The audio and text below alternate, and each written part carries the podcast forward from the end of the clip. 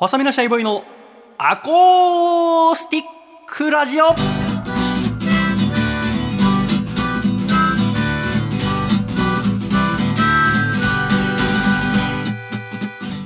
シャイ皆様ご無沙汰しております。細身のシャイボーイ佐藤孝義です。細身のシャイボーイのアコースティックラジオ。この番組はドラゴンクエストでなりたい職業は僧侶。細身のシャイボーイドラゴンクエストでなりたい職業は、戦士。笠倉の。二人でお届けするルイーダラジオです。よろしくお願いします。よろしくお願いいたします。俺、僧侶って言ったんだけど、はい。私ドラクエやったことないから分かんないんだよね。あ、そうですか。うん。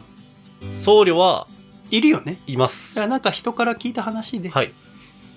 言ってみたけど、私これ君からもらった台本にあったけど分かんなかった。ルイーダラジオも分かんない。これ何？ルイーダの酒場っていうのが、ドラゴンクエスト3に出てるんですけど、なんか聞いたことあるかもしれそこで仲間を作れるんですよね。だから魔法使いの何々って自分で名前つけ。て、え最初勇者一人なんですけど、そうんの酒場で出会ったっていう設定で、まあ、自分で作っていくっていう。ドラゴンクエスト3ってさ、はい。ハードは何？ハードいろいろあるんですけど、一番最初もともとはファミコン？いや、ススーパーファミコンの初めての確かドラクエタイトルだったはずです。 one、two がファミコンだったんですよ。やってみたいんだけどね。はいや、ドット絵。い。ドット。ねはい。やっぱシステムも古いわけだし、はい。なんかやっぱできないんじゃないかと思ううん。ね。今ならスマホで多分3はできると思いますね。あ、当。時のドット A の感じで。あタップしてするそう、だから、子供の頃ゲームやんなかったからかわかんないけど、うんゲーム耐えられないんだよね。あずーっとやるの。野球ゲームとかならできるんだけど、うんうん。RPG をだからクリアしたことないかな。だからやったことがまずないかな。そのストーリーをこうセーブして続けてってこうやっていくゲームはやったことないとなんかその子供の時。はい。家でゲームやっていいのが1日30分とかだったから、ああ、それはちょっとしかも3いかもしれない日に一遍とかで、はいもう忘れちゃうでしょ忘れます3日前の忘れます30分。はい。全然進まないし、30分はそう。そう一回、ファイナルファンタジーをやったことがあったけど、やっぱうまくいかなかったんだよね。はいうんうん。だから、こういう話聞くといいなと思いますけどね。もう完全に父親の影響ですね。あ、父親がもうドラゴンクエストをずっとやってて、いいな勝手にそれを僕があのうん昼にやり始めたのがきっかけでしたもん。その最初にドラクエに触れたの。ただ、こんな私の家に今 PS5 があるんですよ。え？あの、おプレイステーション5。あれ今、入手困難じゃなかったですっけ、そう。すごい。もらったんです。もらった？うんへえすごい。友達がゲーム依存症になって、ゲーム依存症？はい。嫁さんに捨てろって言われて、私のとこに持ってきた。今だ、そう、ああるんだ。依存症ってね。なんかスマホのゲームでね、ガチャ回しすぎるとかありますけど、まあだから、ほとんどの人は今もうゲーム依存症ですよ。相当好きなんですね。やっぱやめ、それこそ APEX、君もやってたじゃんあはいはいはい。あれをやめらんなくなっちゃったの。あ、なるほど。それは面白すぎるっつって。はい。それは、そうですね。確かに。でも、って言っても1日1時間以上はやっちゃダメってもともと言われてて、はい。でもやっぱりそのなんか、あの、資格の試験、え友達エンジニアなんだけど、うん。その、資格の試験がまあ受かんなかったんだよね。あら。で、勉強はしてたんだけど、やっぱその、新しいスキンが出るとか、新しいミッションが出るとかいううで、こと聞いてると、やっぱ、ワクワクしちゃって、うん。なんか身が入んなかったの。で、その、APEX とかはさ、ソフト無料でしょ？無料です。はい。だけど、なんだ、その、武器とかを買ってるの？えっ、と、経験値？経験値はバトルパスっていう、うんまあ、いわゆるパスポートみたいなのか、うんは課金をして買えるっていうだから課金をして買うんだよね。はいで、しかもその、お終わりがあるゲームじゃないから RPG みたいに。そうですね。はい。その、絶妙にどんどん新しい機能を提供してくれるから、はずっと楽しいっつって。そうですね。エペックスはね、ちょっと、しかも1時間でしょ。絶対無理ですね。でもだから、守れないその嫁さんいない間とかにやってんだよ。あ、まあまあそうなりますよね。うんそうそう。だって一つのマッチで、その100人いて、うん1人、最後のワンチーム残れば勝ちなんですけど。なんか3人1組でやるそうなんですよ。うんで、その3人1組のワンチームが最後残ったら勝ちなんですけど、えっと、最後に残るまでの所要時間って、えっと、絶対40分ぐらいはかかるんですよ。へー1マッチでです、うん。で、途中で負けたらうんすぐやり直すんですけど。しかもなんか、ゲームの世界なのに、はい。なんかめちゃめちゃ筋筋トレっていうかそのトレーニングしなきゃいけないな。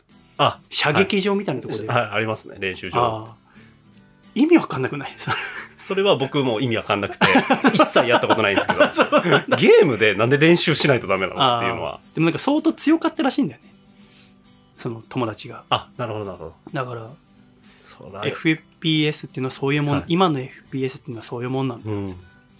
でも、だからもう、あ前からその、どうすればいいっていうのは聞いてたから、はい聞かれてたから、うんその答えてたのは、その、一回一回箱に詰めろって話をしてたの。なるほど、なるほど。ゲームが手元にある、今その、スタートしたらすぐ立ち上がるじゃんか。うんうんうん PS5 なんてきっと早いはずだし、うんだから、一回一回箱に詰めて、はい。ケーブル抜いて、はいってやると、その設置しなきゃいけないの、まあまあめんどくさいはずだから、はい。あの、そうすると、お気軽にやろうって気持ちにならないっていうのが前はい本で読んだことあったからそれ言ったんだけど、もうやりたすぎてしっかり毎回箱にしまってまた出してちゃんとやるんだって すごいめんどくさいちゃんとやるっていう。ちゃんと立ち上げて いや、で相当ですね。うん変わらなきゃと思ったらしくて、はそのう手放したいい。うんうん。だけど売ってもそんな二足三門のはずだから、うん。佐藤あげるよへーただ、あのーまあ、他にもダウンロードしてたゲームとかあるんだけど、はいはい今その要はクレジットカードとか登録されてるからああ、はいはいはい。だから全部、あのーフォーマットして工場出荷状態にしてくれへたから、ソフトは何もない状態でもらったの。え。そう。でどうしようかなはいと思ってたんだけど、でも、そまあ、無料だからと思ったけど、もしそのあーゲームなんだっけ？エーペックスエピックス、はい。とかやったら私がやったら同じことになったらまた同じことになっちゃうじゃん、友達そんなに苦しんでんだから、はい。相当面白いはずなんだよ面白いですよ。だから、私その自制心がそんなないからはい。はましかもその友達と違って嫁もいないしから、はい。止めてくれる人いないじゃんうさぎならいるけど、はい。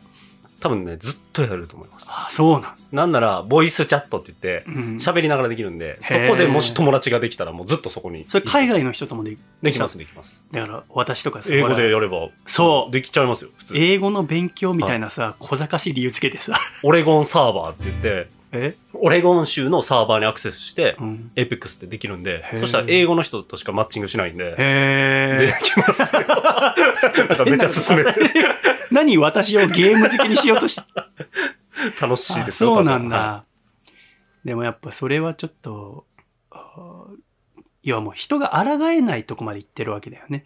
い。はい。面白すぎちゃうそうですね。なんなら家族がいて、理解がなかったら本当に意味わかんないと思いますよ。あの奥さんからしたら、あずっともうやってうん。る。で、その間もう完全にもうヘッドホンとかあなんで、うん、会話もししないし、うん、そっか。崩壊すると思いますね、確かに。もうさその自制心があるないじゃないと思うんだよ、うん。もう面白いもう何人ものプロの人たちがどうやったらずっとやってくれるかっていうのを考えて、かつ今はその AI とかも進んで、うんもう人間一人の自制心じゃ抗えないとこまで行ってると思うんだよね。だけど、私楽しみなのが、あの、来年の2月にハリーポッターのゲーム出んのよ。プレイス。テーション5で。あ、なるほど。らそれまで押し入れに今入れ、入ってんだけど。うんうん。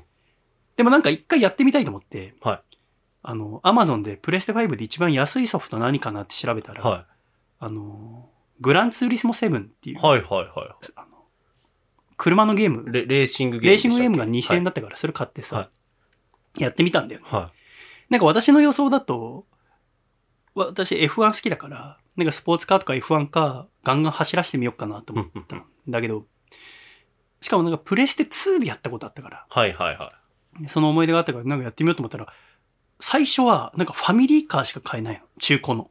デミオとか、はいフィットていう、そこら辺の車走っい。てレーシングというよりはもう普通の。はで、しかもなんか免許取んなきゃいけないの。教習所通って。い。結構なんかちゃんとしてるんですねなんか、で、頑張ってレース出はて稼がなきゃいけなくて、はしかもそれがなんかすごい時間かかるの。い。だからそこに課金できんのよ。あ、その、ショートカットするためにってことですか？えっ、とね、ゲーム内のお金を買うために、は実際のお金を払う必要があるの。だから評価が低くい。て、あ、なるほどなるほど。値段が安かったそういうことか。うんそれはちょっとね、そうなんゲームとして破綻してるだから。でも、その映像はまあびっくりするぐらい綺麗。ああ。実写みたい。もう本当乗ってるみたいに感じるってことうんですか、でも、これ不思議なのは、はプレイステーション2で初めてグランツーリスモやった時、い。うん。高校1年生だと思うんだけど、はその時も全く同じテンションでお父さんに実写みたいって言ったんだよなるほど。でも今、プレイステーション2、17年前のグランツーリスモなんて見ても、グランツーリスモ4だと思うんだけど、うん。全然綺麗だと思わないと思うねはい。それは今のを見てるからだよね。うんうんうん。でも、当時の思い出は、実写みたいって思ったんだよね。人の頭ってどうなってんだろうね。確かに。じゃあ今私が見てるこのプレステ5のすごいのも、うんプレステ8とかで出たらはい。古く見えるんだろうね。そうなんでしょうね。多分、その、ね、今だとバーチャルうん。のね、うん VR とかもそうですけど、うん。あれ？みたいな。ただの映像じゃんになる。時代が来るんですかね。なんかそこがすごく不思議で、人間の脳って面白いなって思ったの。確かに。その、今でこそその 3D の、うんあ、の、ゲームとかって当たり前ですけど、それこそドラクエのうん8とかが出た時、プレステ2で 3D でこう戦ってるんです、キャラが。今まで 2D とかだったのが、革命というかもそうだよねう、。すげえって、それでこそ興奮して話した記憶ありますもん、うん父親に。ドラクエ、こうなってるよみたいな。そうだよね。でも今見たら、そんな。そうだよね。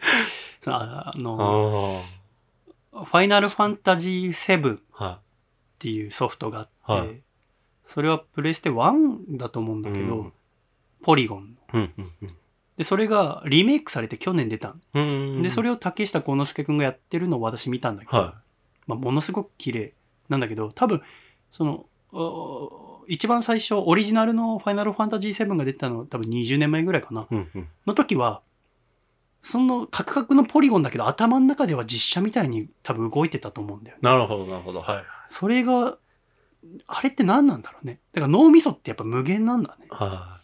変換だからしてるんでしょうね。そうだねのものとしてはそうだけどっていうか、そうだね中ではある程度の情報をくれれば、だから、十数年前のグランツーリスモでも実写みたいにしてるんだよね。はそっか。ゲームって面白いけど、やっぱその友達の苦しんでるのとか見ると、やっぱそのネットゲーム、スマホゲームもやってないから、い。はい。あいに手出せないけど、やっぱ苦しんでるのも楽しいんだろうね。人って苦しむの楽しいのかな、楽しいですよ。エーペックスなんてもう苦しみまくりですよ。ランクって言って上げていくのに、とか言いながらも なんでため息つくのやってんの？う、もう怒ってる、怒ってる時とかありますもん。誰に？もう、え、もうその同じパーティーになってた。下手くそ。あ下手くそ。昨日も言ってましたもう普通に。声に出しても、下手くそ。なんで？とか言って。た。関西弁出ちゃってる。はい。関西弁出ちゃって。まあ僕はボイスチャットとかしないんですけど、うんでも、わかります。ハマっちゃうそう理由は。なんだはい。そうなんだよね。あのさ、でもやっぱゲームがつなぐ縁みたいなもんもありますよね。ああ、あのーありますよね。うん。そその、馬娘。ってあるでしょ？もう今ものすごく流行ってる。はい。あれは、スマホだけかな？スマホが、だけだよね。はい、アプリが PS5 じゃできないもんね。できないですね。なんかあの、往年の名馬、はい。サラブレッドが擬人化して、うん。女の子、可愛い女の子を、はいで、それを育てて、G3 とか G2、そしていつか G1 のレースで勝つことを目指して、はい。で、多分基本プレイは無料ですよね。そうですね。はい。それが、な、何に金かかんだろうね。あれは、えっと、僕やってたことあるうんんです、けど、あ、そうなんだ。あれ、いわゆるパワプロの方式で育成ゲーなんですよ。うん育。成をしていって、いかに速い馬にするか、みたいなので。サクセスみたいな。そうです。そのサクセスでより確かいいサクセスとか、いい、いいサクセスっていい何なんていうか、いいトレーニングも元のキャラがいいとの伸び率が上がったりとかってあるじゃないですか。パワープロもあるのかな？ない。あ、でも、パワプロもはい。アプリあるから、それだとそういうのあるからね。そうです。パワープロのアプリシステムですね。うん多分、サクセスに特化して、うん。で、ガチャで引けるんですよ、キャラを。うん。うんで、それですね。あガチャ。ガチャで強化している。けるんだよね。多分。だから、お金やっぱかければかけるほど速くなるはずなんだよ。はい。でもさ、ゲームってさ、強くなりすぎても楽しくないでしょ？うんうんうん。だからそこのいいバランスを、そのコンピューターやゲームのプロたちがやってるから、うんいつか絶対強くなるはずと思ってても終わりはないわけだよね。そうですね。だからそれをすごく深く感じたのが、うん。じゃあガチャってさ、いくら入れたら満足すると思う？もうちょっとガチャ回したら絶対はいはい。満足でききるはずと思ってガチャ回すわけじゃん。そうですよ。世の中のお父さんとかさ、はでいくらつぎ込める？月2万ぐらい？まあ、つぎ込めたらいい方ですよね、多分ね。だよね何万も。友達とかさ、はい見てると月々のお小遣い5万とかでやりくりしてるよ。すごい5万の中のさ、はい2万をさ、アプリに入れたらもう、大変だよ。それ、それがメイン飲み会行ったらもう終わっちゃうじゃんはいでもやっちゃうって何？だからそのさ、朝満員電車とか乗ってるとさ、うんめちゃめちゃ馬娘やってんの、お父さん多いですよね、大学生やってる方。まあ無料でやってる人もいるんだろうけど、うんでもガチャ回したいんでしょ？やっぱ早くしたい。その女の子育てたいっていう。そうねはい電車の中でアプリ開いてる人は相当多分好いきな方だと思いますよ。あそう課金してる方なんじゃないですかね。だだよね。でもそれでも多いから。うん。でも、僕、それが、果てが多分ないよって思ったのは、うん。お盆の時に、はい。友達夫婦の家にお呼ばれして、はどうせちゃんとしたもの食べてないんだろうって言われて、夕飯ごちそうになっい。て、はい。で、テレビで、テレビその家はつけっぱなしにしてご飯食べる家で、はいはいはたまにテレビ見ながら食べるのも楽しいなと思ったんだけい。ど、うん。私無音で食べてるから、はい。喋る相手もいないし。いやいや何も言ってないですよ。なんか、入っていきましたけど、今。なんか、一気に楽しくなくなっちゃった。こんな楽しいラジオだ今、と。今スイッチパンってオフになる瞬間見えましたよ。で、で、はい。だからテレビつけながら食べるのもいいなと思ってたって、さんま御殿やってて。はいはいはい。そので、さんま御殿もだから数年ぶりに見たけど、そんなにゲスト多くないんだよね。やっぱコロナのあれもあっ。そうですね減りましてたね。はい。でもその回に、あの、元プロ野球選手の松坂大輔さんが出てた。で、松坂なんて言ったら、私横浜出身だけど、はい横浜高校のエースで、うん。3年生の時には甲子園春夏連覇。うん。もう大スターなのね。で、野球にはあの、ドラフトっていう制度があって、うんまあ、高校卒業したり大学卒業したりすると、各球団が、この選手欲しいっていう人を指名するの。うん。で、やっぱ松坂みたいなすごい選手はいろんな球団から指名されるだろうな、うんみたいな。でもやっぱり、その、その時僕10歳とかなんだけど、初めてドラフトっていうのに注目したわけ。うん。うちのこの、もう横浜中がやんややんやで、松坂すごい、松坂すごいってなったから、やっぱり地元のベイスターズに入ってほしいってみんな思ってた。うん。し、松坂も横浜入りたいと思ってた。うん。さあどうなるってなったら、3球団がくじ引いて、結局、埼玉の西武ライオンズに行くことになる。うん。で、がっかりしたっていうのがすごく一番古いドラフトの思い出としてある。なるほど。だけどそこから西武で松坂は大活躍して、うん。沢村賞も取るし、WBC 第1回では MVP で世界一になるし、うん。そこからメジャーリーガーになって、うん。で、日本帰ってきて去年引退したうん。その松坂大輔41歳が3万5点で、うん。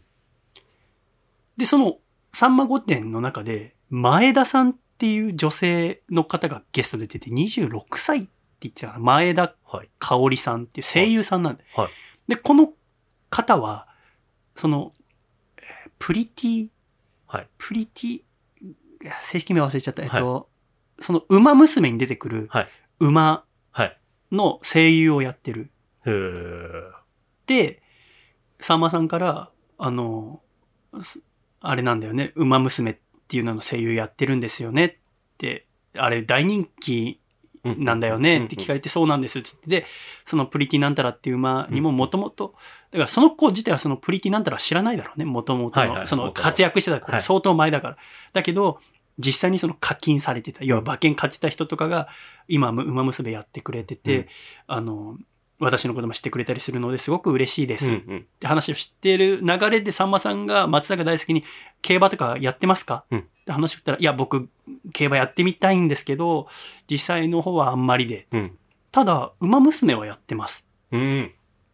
え？って話で、え、じゃあ、この、後ろの後列にいる、この前田さんと女の子知ってんの？って言ったら、うんあのー知ってて、すごいしっかりした口調で、あ、だから、ゲームで、あの、よく、あの、耳にはしてますし、うんもちろんこの、声も聞いてましたって言ったら、その前田あーさんって女性が松坂の方に体乗り出して、うんおいっすーって言ったの。はあ、はあ、はあ。なんかその、ゲームのそのキャラクターうのんうん決め言葉なんだ。なるほど、なるほど。おいっすーってぶっ込んだんだよね。うんすごい度胸あるなと思って。ねこの子すごいと思ったら、うんその、おいっすー、おいっすーってもう、イカリア長介しか私出てこない。なんでこの間急にイカリア長介さんの ドリフのはい。まあだってゲーム作ってるのおっさんだから、はいはいやっぱおじさんのあれが。入って、でもそれを26歳の女の子が、うん。おいっすって言ったら、松坂が、オフって言って照れたの。大好きだったんで、その前田さんのこと。オフなんてあの、サイキクソの災難でしか見たことない。大好きな人の反応ですね、確かに。オフ。ちょっとそれまでは隠して、そうね。あの、それまでは、感じもありますまね、それ。あゲームはやってますけども、は僕大好きですからって。沢村賞投手ですよって。メジャー経験してうん、ワールドシリーズも出てますよ。おいっす。オフ。大好きやんっていう。それ見て吹き出しちゃってさ、松坂馬娘、ガチでやってると思って。ガチの人の反応ですね。で、しかもまさに今もやってるらしいんだよ。はい。松坂が、だけど、おそらくガチャ回してるんだよ。まあもうそうでしょうね。うん。松坂がガチャ回して楽しんでるってことは、まだ、まだまだ楽しめる余白があるってこと。うんってことは、全クリ、全クリっていう要素があるのか分かんないけど、はい満足してないってことだよ。はい。いや、まだまだ強くなりきれてないってことだよ。はい。松坂大輔の障害年収知ってる ?93 億円だよ。93億円の人がガチャはい回す額はおそらく我々が回せる額の何億倍もあるよね。生涯93億今まで稼いだ人がガチャを、まあ、いくら回してるか分かんないけど、回し、何百万何千万もはいかけられるよ。なのにまだ楽しんでるってことはまだ強くなりきれてないんだよ。ね。今後もそこに投資する可能性ってことははあります月3万程度突っ込んだところで、うん。最強になれないってことでしょ、松坂が楽しんでんだから、オフしてんだからさ。っそうですよ。て思うとやっぱこの、どっかで満足っていうのを自分でライン引かないと、ゲームってその、どんどん面白くなっちゃうと。うん。で、悩んじゃったりするわけで、はいお金足りなくなったりとか。でもやっぱ楽しいのかな？人がその、人ってその悩むことが。要は自分が一番やらなきゃいけないことからちょっと目を背けられるじゃないですか。まあまあそうですよね。でもその背ちょっと背けるぐらいなら気休めとかリラックスになるけど、うんずっとそのこと考えて、エーペックスのこと考えて、うん。結局私にせっかく買った PS5 をあげてるんですよ。意味わかんなくないです 意味がわか。もったいない。はでもやっぱそこそこっていうのが、うんうん。特にやっぱその買い切りのソフトうんうん。ならまだドラッグ A のなんとかとかならわかるけど、オンラインとかだって多分ね、なんか買うでしょ、ゴールドとか多分。そうです、そうです。だから全クリという概念がないですから。ゲームって本当大変だと思って、うんそれこそあの、昨日英語のニュース見てたらあの、トム・ホランドはい。さんってあの。マーベルのスパイダーン。マンの新しいやつ演じてる子が、あの、インスタとツイッターやめたって知ってる？あ、そうなんですね。あの、それを発表した。もう無理っつって。あの、エゴサーチしちゃうって。みたいな。みんなネットに僕の悪いことすごい書くもん。なるほど、なるほど。だから僕、SNS やめますはい。っていうのを発表したっていうのがニュースになってて。なるほど。で、代わりになんか、あの、このアプリ始めましたみたいな。はいはいなんか、うん完全無料で、うん。その悪口とか一切ない。はい。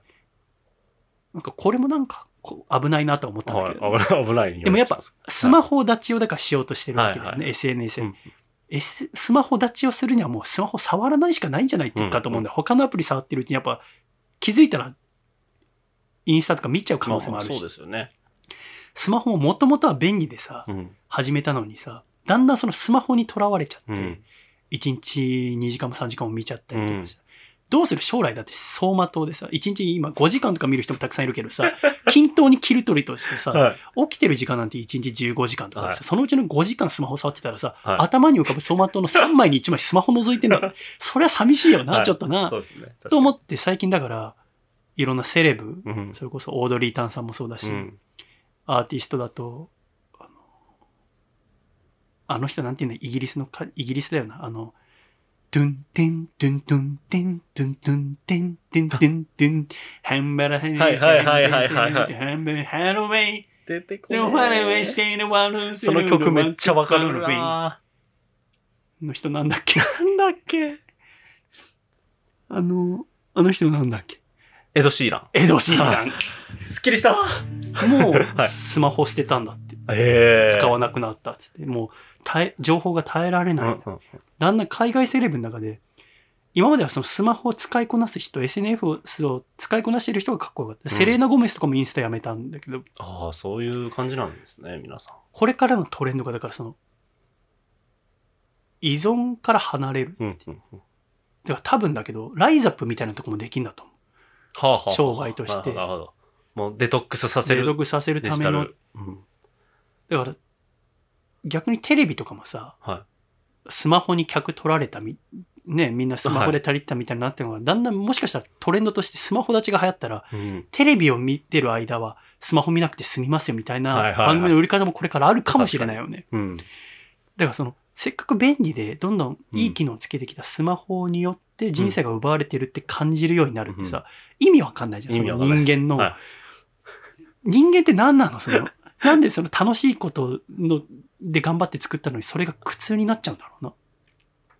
だからそのなんかトム・ホランドさんのそのニュースうんで自分で3分間ぐらい動画出してるんだけど、見てやっぱスターも大変なんだなと。うん。んまあバッシングする人もいるかもしれないけど、はい。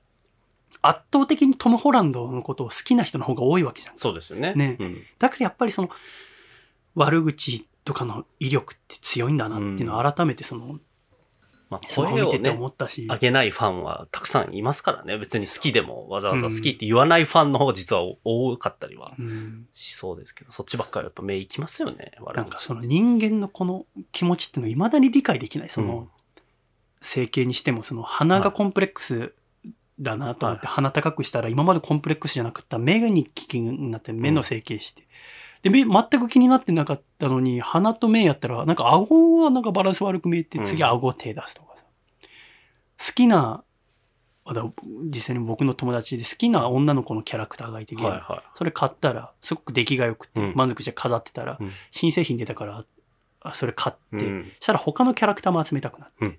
したらそのだんだんフィギュアに詳しくなってって、はいはフィギュア雑誌読むうちに、全くやったことのないゲームのフィギュアい。が気になって、これできいいなっつって買うようになったら、どんどんフィギュア増えてきて、はい置く場所なくなって、はで、お金足りなくなってきて、はでも捨てらんなくて、はあの今、レンタル倉庫借りて、そこに全部、あの部屋に置いとくと欲しくなっちゃうから。で、も、捨てるのは辛いから、レンタル倉庫借りてはい、毎月1万ぐらい払って、その倉庫えにーフィギュア置いて、フィギュア家にはフィギュア1個も置いてないんだよ。置いとくと欲しくなっちゃうから。でも、プレミアとかのも、その並んで買ったりとかしてるから。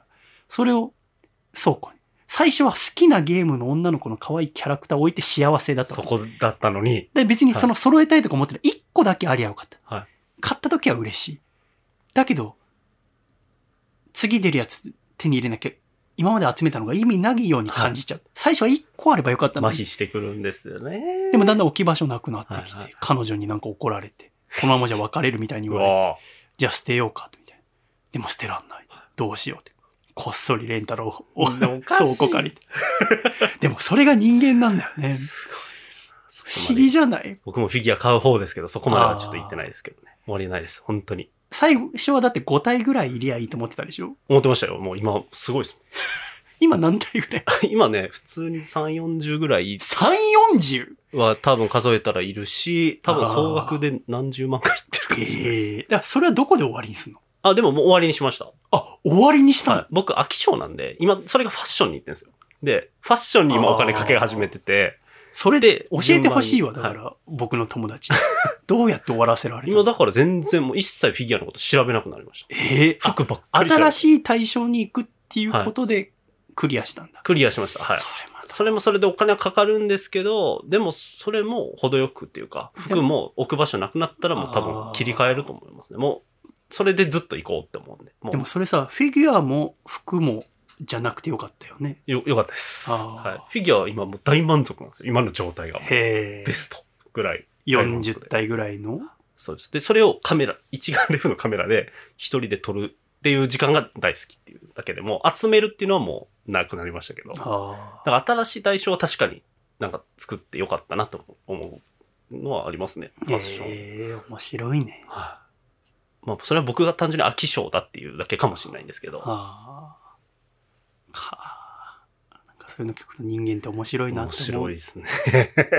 松坂が馬娘やってんね。すごいな。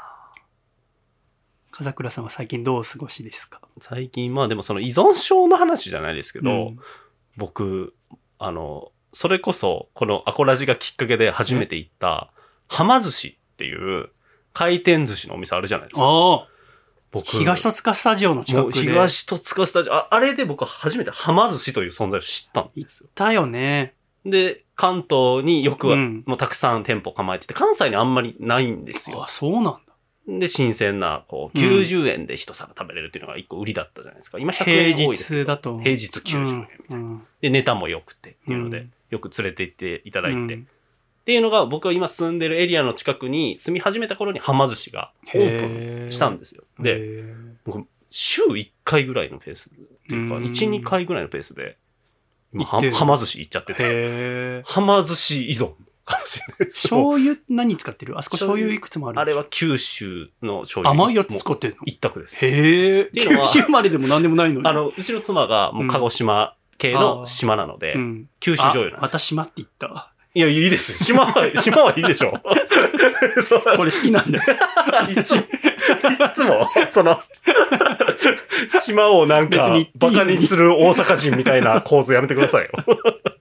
で、九州醤油馴染みあるんでっていうので、もうそれ一択ですね。うん娘たちもだんだん食べれるネタもちょっと増えてき、うん。もうめちゃくちゃ行ってますっていうただの報告なんですけどあー、いや、いや、私が逆にここの近くにないから、羨ましいそのはま寿司があるの。はま寿司がまた、いいよねコンビニぐらいのペースで、そのええネタ企画をやってくれるんですよね。あそうなんだ今回は日本全国の名産旬ですとか、うん。なんかマグロ祭りとか、うんもう好きすぎてちょっと毎週行ってます。この間久しぶりに、あの、その、実家売るってなった時に、はいあの、時間があったから、はま寿司、その、よく君と言ってたはま寿司はい行こうと思ったら、はなんか取り壊してて、い。えあ、潰れたんだと思ったら、あの、その隣の土地も買って、はい3倍の大きさに増築してる。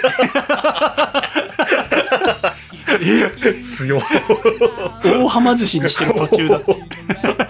いや、本当人気ですからね。回転寿司いいよね。はこの辺りちょっとないから、なかなか回転寿司食べる機会少ないんだけど、い。い食べたくなった一択になっちゃいました。またそのうちはま寿司一緒に行きましょう。行きましょう行きましょなんかお腹減ってきましたので、この辺りで終わりにしようと思います。今週も最後までお聴きくださり誠にありがとうございました。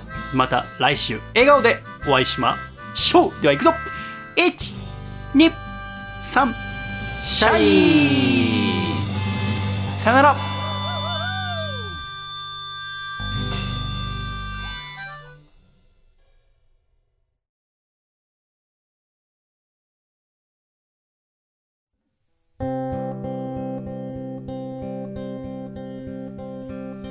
もう寝ましたか？起きていますか？わからない背中合わせでは暗い部屋の中先延ばしが上手になった。自覚ないけれど大切なことは未来だよりしてばかりだ明日すら来ないかもしれないのになぜに僕らは今を愛さない。何も変われない。の明日すら来ないかもしれないのになぜに僕げずに。今日のことは今話そう。